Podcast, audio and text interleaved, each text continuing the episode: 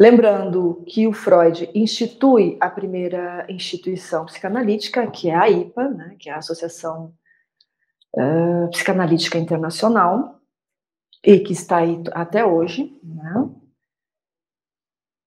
e que mesmo depois de 100 anos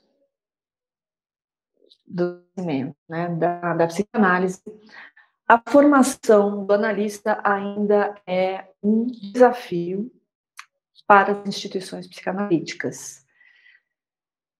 Então, a nossa pergunta de hoje é justamente o que está em jogo na formação do analista. O que, que é essa formação? Né? Então, para isso, eu, hum, na chamada dessa palestra, recomendei aí o texto Recomendei, é ótimo, porque o, o, nome do texto é Recomendações ao Médico para Tratamento Psicanalítico de 1912, né? Então, nesse texto, ele, o Freud já faz referência a, no que diz respeito como é que se forma, como é que se transforma um analista. Abre aspas, né? E ele diz, é, através da análise dos próprios sonhos. Todo aquele que quiser executar uma análise dos outros deverá primeiro submeter-se a uma análise junto a um especialista, né? A um psicanalista. Então, é, nós temos aí já um primeiro aspecto, um dos primeiros elementos da formação do analista. Toda a formação do analista começa pela análise do candidato a psicanalista, né? Essa é a condição sine qua non, né? Sem análise pessoal não é possível se tornar um psicanalista. E ele alerta, uh, se dá via análise pessoal e não via acadêmica uma formação acadêmica. Então, esse é um outro aspecto. A formação do analista não se dá na universidade, não se dá nesse modelo da formação acadêmica.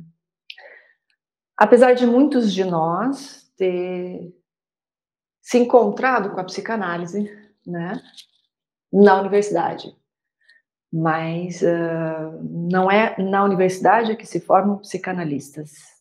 E isso Freud já alertava em 1912. Porque a transmissão da psicanálise não segue os moldes do ensino da universidade.